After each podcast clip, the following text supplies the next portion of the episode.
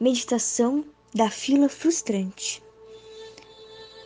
Quando você estiver numa enorme fila de supermercado, por exemplo, veja se consegue se conscientizar de suas reações. Será que você entrou na fila errada e está obcecado pela ideia de ir para outra que parece menor? Em momentos assim, é bom checar o que está ocorrendo em sua mente, identificar em que modo mental você está.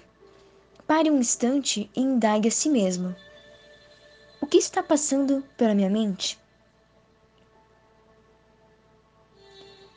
Que sensações existem no meu corpo?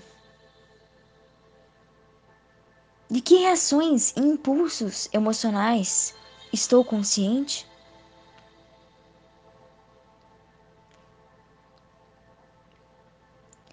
Se em qualquer situação você constatar que está dominado pela necessidade de avançar, frustrado porque as coisas estão indo mais devagar do que esperava, é provável que esteja no modo atuante. Tudo bem, não é errado. A mente está tentando fazer o seu melhor. A atenção plena aceita que algumas experiências são desagradáveis.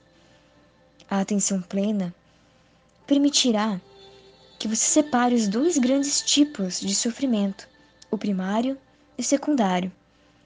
O sofrimento primário é um fator de estresse inicial, como a frustração de estar numa fila comprida.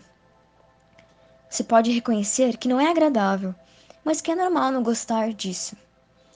O sofrimento secundário é toda a turbulência emocional que se segue, como raiva, irritação, assim como os pensamentos e sentimentos subsequentes.